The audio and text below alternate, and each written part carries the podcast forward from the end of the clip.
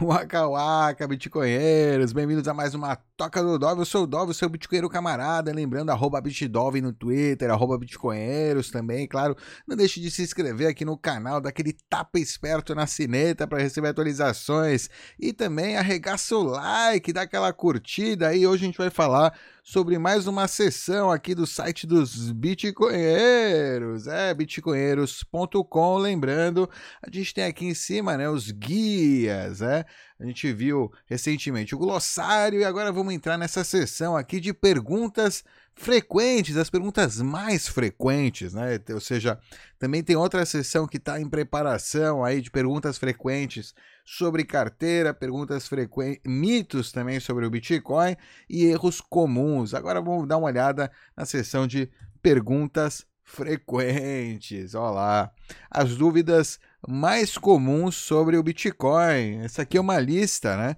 de perguntas frequentes sobre o Bitcoin com respostas curtas e simples, além de referências adicionais. É isso aí, aqui escrito por mim. o seu ursinho camarada, é isso aí.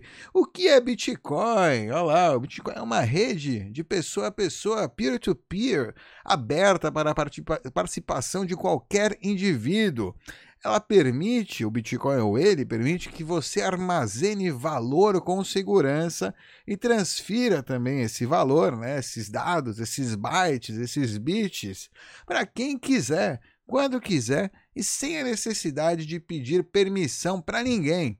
Ele tem uma taxa de inflação, de inflação ou de emissão, né, fixa e transparente, que não pode ser alterada por uma entidade central como o dinheiro normal, entre aspas, né? Porque não é nada normal, é normal para nós, seres humanos do século é, passado, né?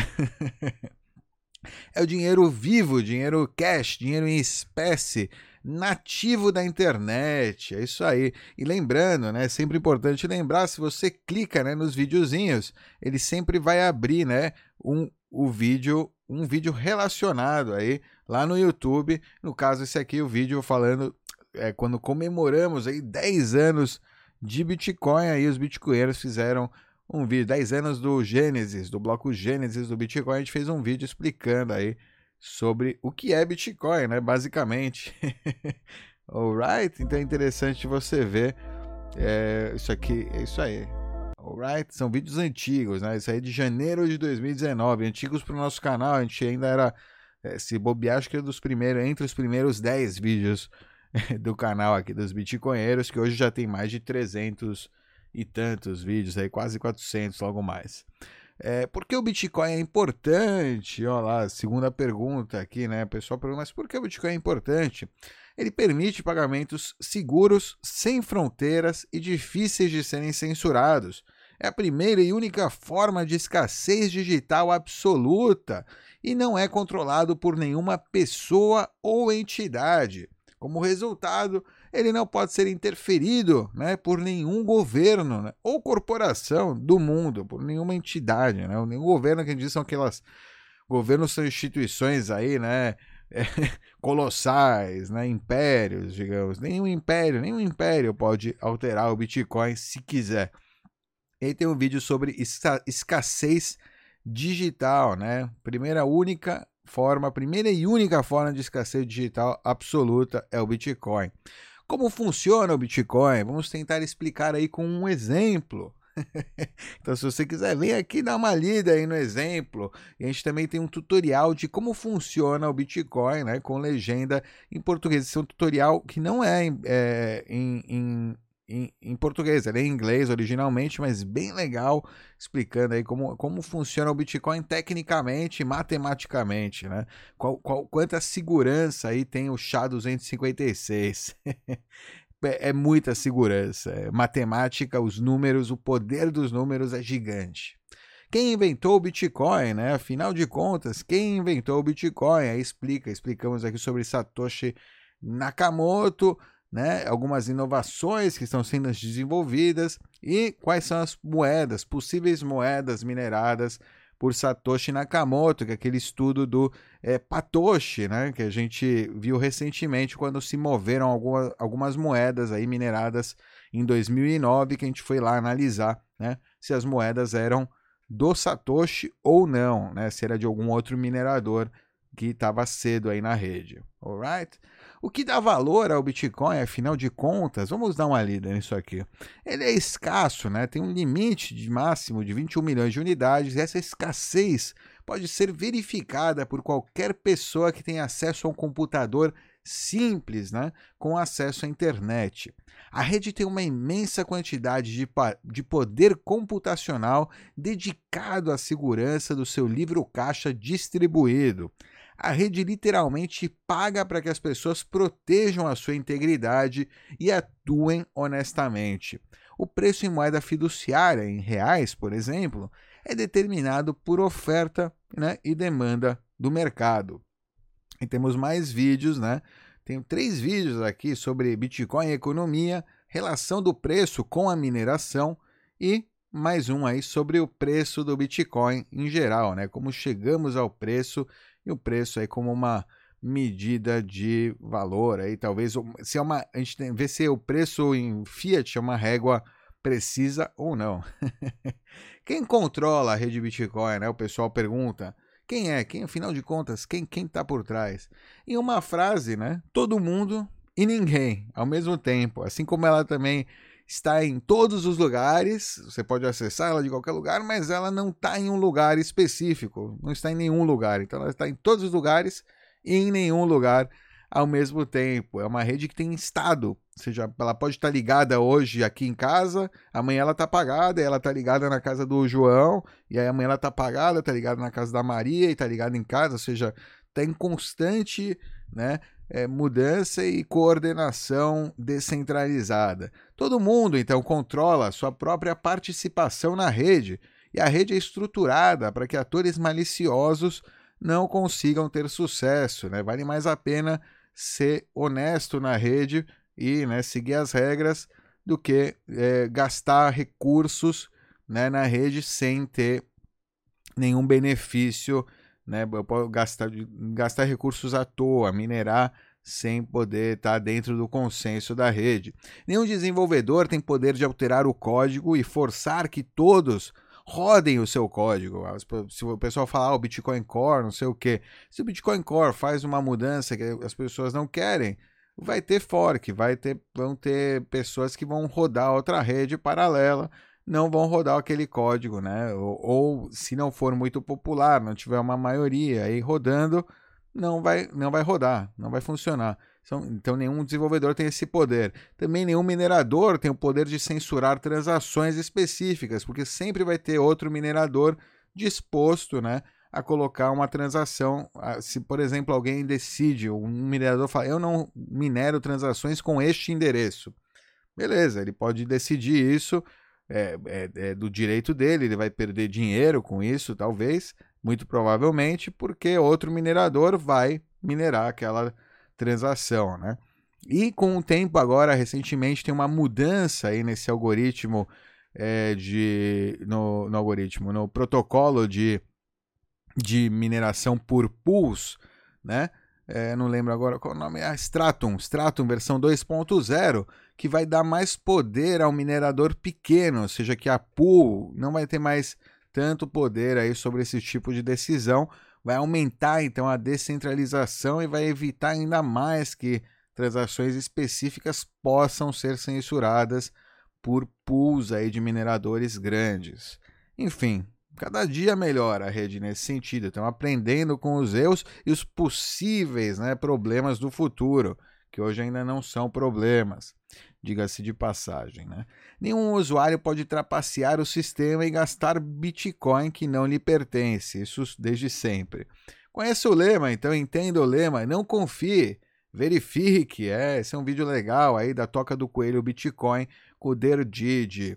O Bitcoin é anônimo? É, no nível da rede, os bitcoins não são marcados com nenhuma identidade pública né, relacionada com o mundo real. Seja, não tem nenhuma identidade ali associada a um, um, endereço, a uma UTXO, a um pedaço de Bitcoin, né? alguns satoshinhos na rede.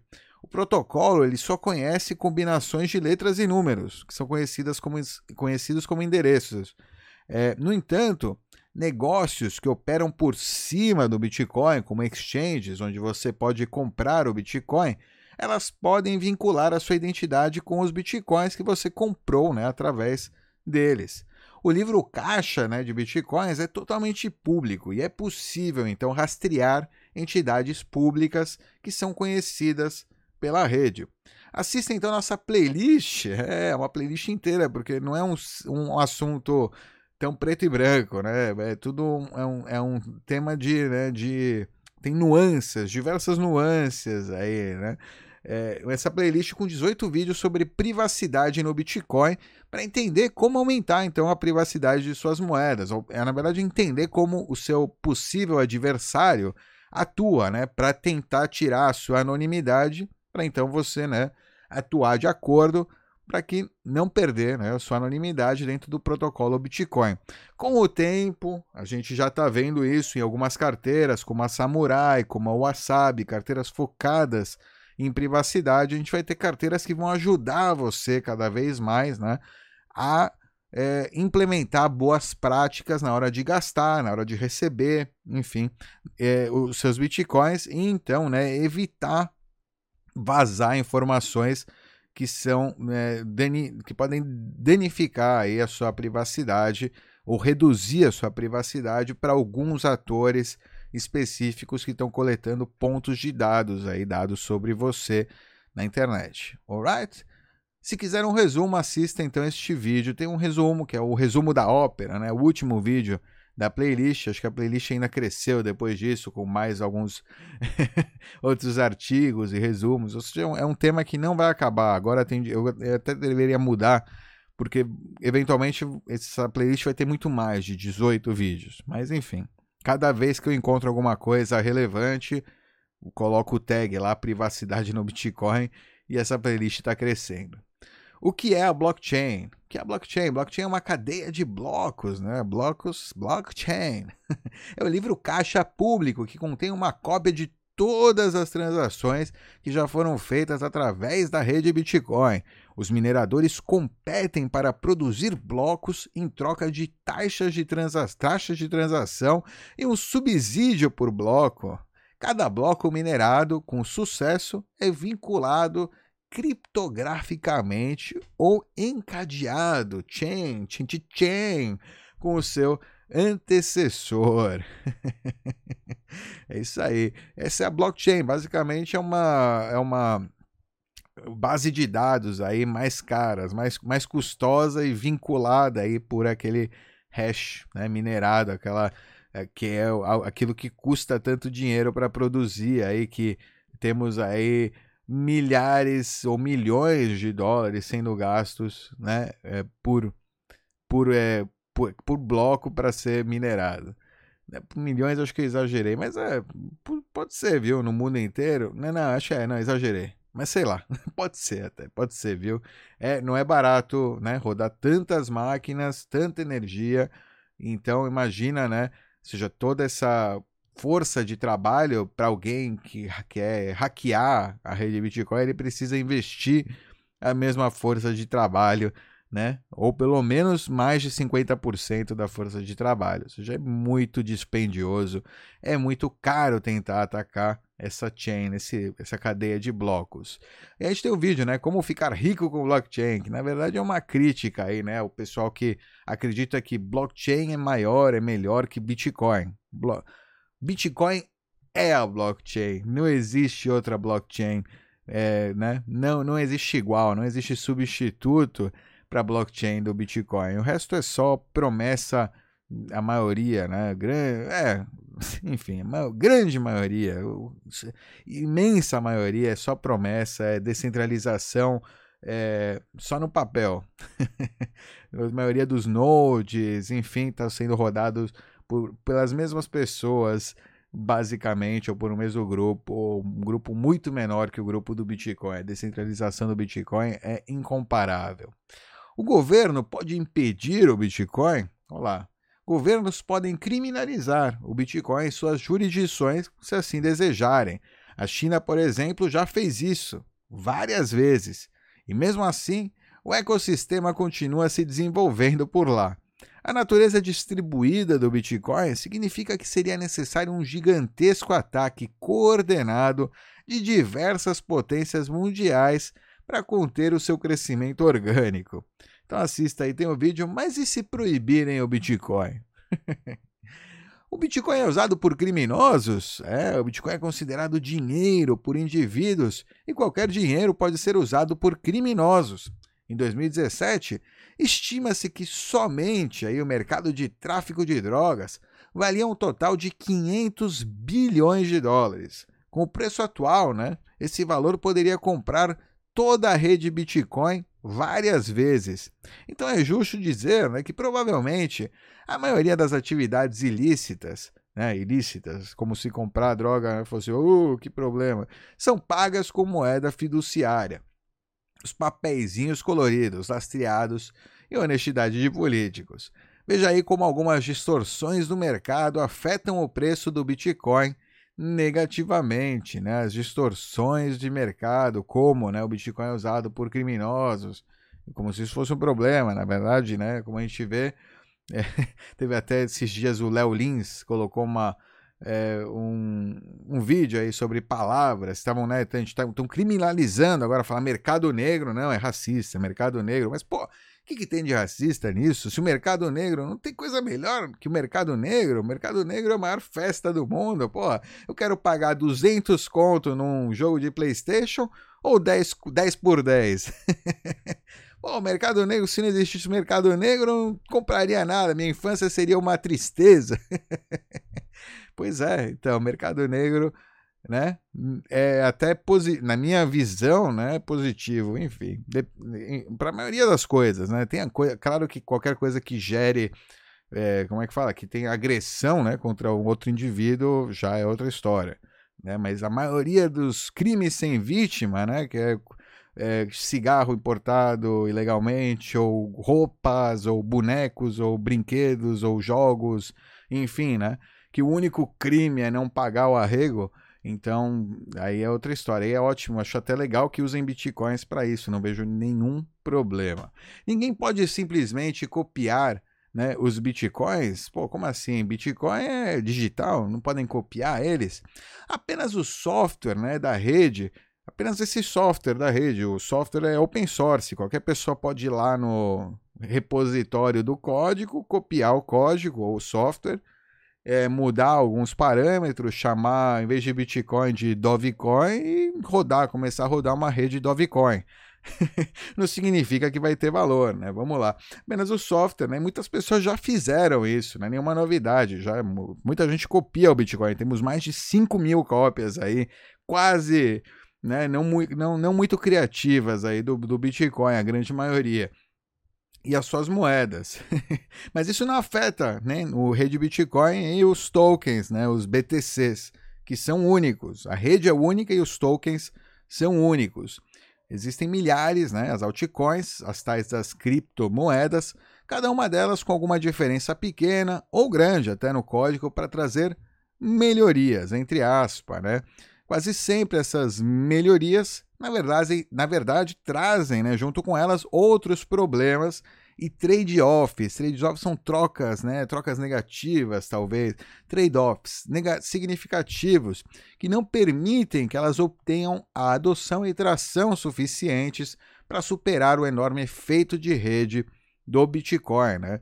Trade-off, sei lá, se você aumenta a velocidade do bloco, então é é, ou aumenta o tamanho do bloco, aumenta. Enfim, tem vários trade-offs que geralmente causam menos descentralização, é, maior concentração né, de poder, barreira de entrada é, maior para novos usuários, enfim, coisas do estilo que a rede Bitcoin ela procura né, manter o mais baixa possível para né, você ver, é uma rede que tem volume, que tem transações diariamente, milhares de transações diariamente bilhões de é, ou mil, milhares de bitcoins, né, bilhões de dólares, equivalente a bilhões de dólares sendo transferidos na, na rede diariamente e ela funciona relativamente bem né, para a capacidade do que ela transfere todos os dias. você vê que tem a maioria das outras redes das altcoins não tem esses volumes e quando atingem esses volumes, a maioria começa a, a se centralizar, começa a ter problemas aí, né, de, de, de manter aquela rede descentralizada, de várias pessoas estarem rodando o Node. Não existe essa mentalidade, não está forte, imbuída nas comunidades ou nos usuários, no, nas, na rede do, das altcoins. A rede Bitcoin sim é uma rede imbuída de, é, de, de, dessa dessa visão, né? Visão real, hardware. Vamos rodar hardware, não, não, não estamos aqui rodando sonhos, estamos rodando hardware, software, máquinas. Mas o Bitcoin, né? Falando nisso, falando nisso, o Bitcoin não desperdiça um monte de energia. Ai, meu Deus, essa aqui a gente escuta bastante, né? É verdade, é verdade. A rede Bitcoin ela consome muita energia, não é desperdiça, consome muita energia. Mas as, gastar energia para fazer a segurança e operar uma rede de pagamentos global que oferece um enorme valor para milhões de pessoas, estima-se hoje entre 50 e 70 milhões de pessoas, não pode ser considerado um desperdício, né? A mineração do Bitcoin já começou a acelerar a inovação na utilização de fontes de energia alternativas, que muitas vezes elas sim são desperdiçadas. Energia aí como subprodutos da extração de petróleo nos Estados Unidos, aqueles gases né, que eles tiram com fracking, sobra o gás e vai, acaba indo para o ar, eles acabam tendo que queimar o gás mesmo no ar ali para não, não entrar em, né, em contato com a, não, não poluir, o gás não, não entrar né, na, na atmosfera, ele acaba sendo queimado na, na ponta. Aí aqui nesse caso ele é queimado na ponta para gerar calor, que gera energia, que gera bitcoins para aquela empresa empresa petrolífera que em outro caso estaria desperdiçando aquilo no ar, né?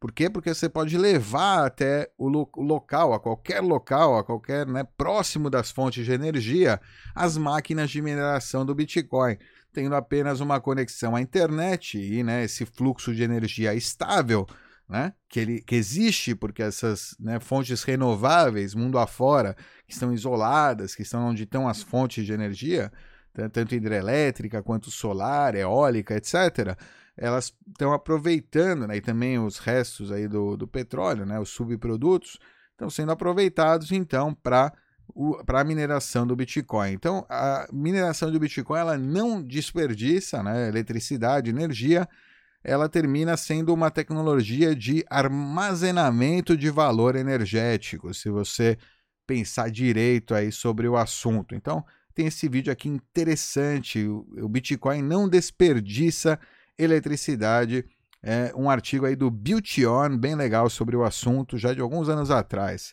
É, quantos bitcoins existem aí no total, né? Ou existem hoje?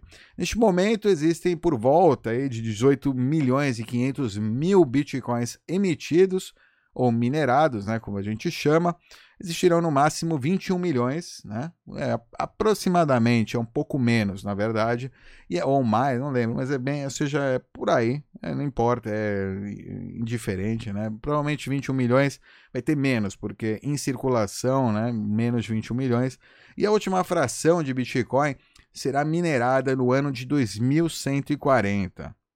Cada unidade de Bitcoin pode ser subdividida em 100 milhões de unidades menores, né, chamadas de satoshis, ou sets, ou satoshinhos. Então temos unidades suficientes para expressar todos os valores do planeta. Pensa aí que são é, quadrilhões de unidades de satoshi, né? 21 milhões vezes 100 milhões, né? É unidade pra caramba. então temos aí suficiente. Se, e ainda, se necessário, é possível subdividir ainda um Satoshi, né, o Bitcoin, em mais unidades menores. Sempre se pode dividir mais, né? E nunca, mas nunca multiplicar. Ou seja, tem um limite, mas você pode sempre dividir mais para baixo se faltarem aí unidades para representar valor é, econômico na sociedade, por algum motivo né, que seja. Tem gente que acredita que não, que, que é suficiente eu acho que ainda pode ser dividido mais. Por exemplo, a gente já vê divisão em millisatoshi, né? cada milisa, um milisatoshi, é, quer dizer, mil milisatoshis são um satoshi, né? A gente vê essa divisão na Lightning Network para né, poder fazer transação que vale um satoshi e tem uma, uma taxa de transação na rede Lightning de um milisatoshi, né? Uma taxa extremamente baixa para é, os valores de hoje em dia do Bitcoin, mas que no futuro pode ser chegar a ser uma taxa, vai ser sempre vai ser uma taxa baixa, mesmo que a gente tenha um valor bem alto aí no Bitcoin, você vê são 100 milhões de satoshis, por exemplo, um Bitcoin vale, vale o equivalente a 100 milhões de dólares ou um milhão de dólares, ou seja, que cada satoshi é um centavo de dólar equivalente, basicamente, um mil, né, um milisatoshi é é um milésimo de um centavo, né? Isso no caso que o Bitcoin está valendo um milhão de dólares, que não é impossível vendo como anda os quantitative easing aí, os afrouxamentos quantitativos é, do dólar é, e o Bitcoin continua com o seu quantitative hard, não, é quantitative hardening, com o seu, né, endurecimento quantitativo, né, tá indo para o caminho oposto é, inflacionariamente aí, né, e emissão, então pode até ser que é, é, é, a teoria, né? É, o, é, é, a teoria, é a tese de investimento aí das pessoas que é, investem ou confiam no Bitcoin como uma reserva de valor. Melhor falar que confiam no Bitcoin como reserva de valor, acho que é melhor do que, tese de investimento, porque não é investimento, é quase um, né, uma, é uma confiança é uma fé de que eu, é, um melhor, é uma melhor medida de valor para o longo prazo. Como os bitcoins, que né, está protegida por matemática, né? Ali, ó, como os bitcoins são criados. Não, os bitcoins são criados como resultado de um processo de mineração global distribuído e altamente competitivo. Cada novo bloco minerado recompensa o minerador de sucesso com o subsídio e as taxas de transação. O, o subsídio no momento é de 6,25 bitcoins por bloco. Ele vai ser dividido pela metade novamente para 3,125 bitcoins por bloco dentro de 210 mil blocos, ou aproximadamente 4 anos, e assim por diante. Né? E aí tem aqui uma live, assista a playlist né, de lives do, do Halving né, de 2020. Aliás, é uma playlist bem legal. A gente teve convidados muito legais aqui, todos os, os convidados aí, ó, Miguel, macro, macroeconomia com Zé Guaxinim, Thiago Salem, Bruno Garcia, da, eh, do programador aí, Fábio Kraus, da BISC, Avelino Morgante, o Menino de Ouro, Rei Nasser, minerador, aí Bitcoin, Marcel Peshman, lá do é, grande comunicador aí do mundo cripto, e Miguel Medeiros, nosso programador em série anarcocapitalista, pois é. E na, no dia do halving todo mundo veio aí também, e durante todos esses dias aí a gente conversou sobre o halving, sobre economia de longo prazo, cada dia uma especialidade aí diferente, né? Você pode ver, mas sempre sobre o halving do Bitcoin. É uma série bem legal de lives, tudo ao vivo aí, na lata. Sem corte, só teve uns cortes aí das músicas do começo e do fim por problemas de copyright e tal, porque eu, eu dei uma agitada, coloquei umas músicas aí sem verificar se eu podia colocar, né? Sem pedir permissão, depois eu peço desculpa. E aí, né, depois tive que apagar algumas tal. Enfim, por sorte, eh, a gente colocou os chats também, então ficou registrado o que o pessoal escrevia, tal, que teve participação do, do pessoal aí, dos bitcoinheiros, né? Uma participação sempre legal da, da galera que vem aí na, nas lives deixa as perguntas, seus comentários. É sempre um prazer aí ter vocês conosco nessas lives. Ai, pessoal, é isso aí, vamos lá. O que é mineração? O que é essa mineração do Bitcoin? Como assim? Os caras vão lá com, né, com, como o rei fala, vão lá minerar com, né, com pá, com, com peneirar, vão peneirar os Bitcoins? ah, o processo, né? Então, o que é essa mineração? O processo em que participantes contribuem enormes quantias de poder computacional para processar transações em blocos. Depois de agrupar as transações né, que são propagadas pela rede, o minerador ele executa tarefas computacionais repetitivas, utilizando as transações para tentar encontrar uma solução criptográfica específica.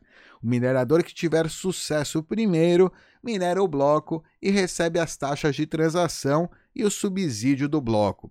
O processo então é reiniciado com o próximo conjunto de transações.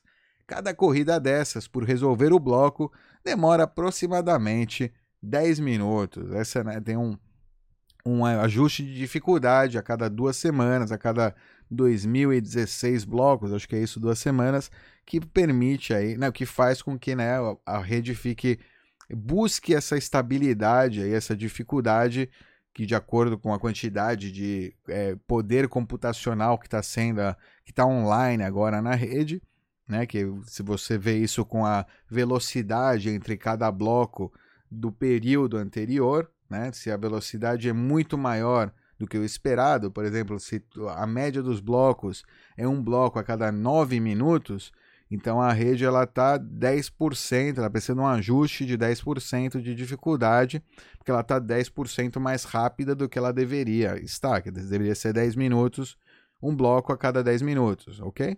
Então é, é por aí que vai a conta do reajuste de dificuldade. Se ela está fazendo blocos a cada 10 minutos e meio, por exemplo, então é 5% a mais, né? Ela está 5% mais difícil do que deveria. Então tem uma redução de 5% para chegar aos 10%. É assim que funciona né? o cálculo, basicamente. É uma média dos 2016 blocos que é calculada aí para chegar é, qual é a dificuldade atual e qual vai ser a dificuldade, é, qual vai ser o ajuste, então, né? De acordo com a dificuldade das últimas duas semanas. É sempre assim. Como funciona o Proof of Work, né? a prova de trabalho do Bitcoin. Isso aqui é legal, isso aqui é, um, é uma explicação de um, é, de um cara espanhol, aí eu não lembro agora quem. Deveria ter colocado, né? Quem é, mas foda-se a ideia, né? do Bitdog, by Bitdog. Tá ajustado por mim. Tudo isso aqui, né? Tá, tá é, é, é, sou eu escrevendo aqui, basicamente. Imagine um jogo de dados. Nesse jogo você me pede que eu jogue oito dados e quatro dos dados devem ter o número 1. Né? O que a gente acabou de falar é legal, que esse por favor que eu acabei de falar do ajuste de dificuldade. Sempre que eu conseguir essa combinação, né, eu devo enviar um vídeo que é com a prova de prova, que eu consegui a, a combinação, né? E então você me envia um prêmio, que é um incentivo econômico. Para conseguir cumprir essa condição, eu provavelmente vou ter que jogar os dados várias vezes, né? Não vai sair de primeira quatro vezes o número um. Às vezes sai, é sorte, beleza. Isso é, é, um, é fora da, da escala aí, né? De dificuldade. Para conseguir né, cumprir essa condição, né, então todo o processo poderia demorar, aí, por exemplo, vamos dizer 10 minutos, como os blocos do Bitcoin. Motivado né, com essa premiação, eu compro mais 16 dados já que com 24 dados eu posso jogar três vezes em paralelo, né? Esse é o hash power, aumento o meu hash power.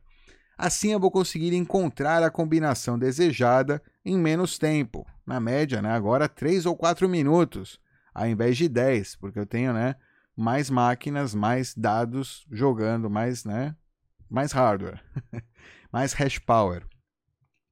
Vendo isso, né, então você exige, a rede exige, o protocolo exige que eu encontre seis dados com o número 1 ao invés de apenas quatro. Então ele aumenta a dificuldade.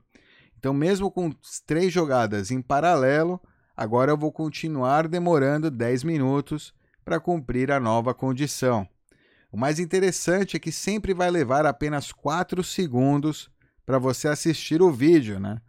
Para você confirmar então o proof of work, a prova de trabalho e verificar fácil e rapidamente a validade daquele resultado que me custou muito tempo, muito trabalho conseguir. Ou seja, basicamente funciona assim, né? O proof of work, você, ou seja, é, ele é custa, né, trabalho para você poder computacional para você chegar ao resultado, mas é muito fácil você ver, né?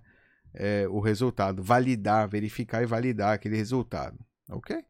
Tem aqui um vídeo legal da Toca do Coelho Bitcoin, Tempo Exige Trabalho, que também fala sobre isso, né? Como o tempo exige trabalho. É interessante, filosófico, bacana, tecno, Tecnobabble aí, legal.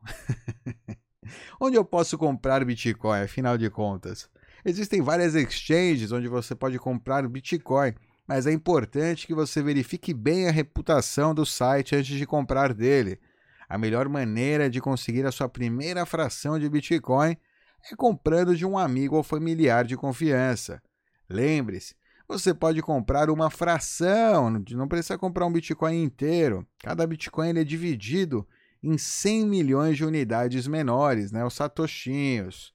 Pode comprar uns satoshinhos, não precisa comprar uma moeda inteira.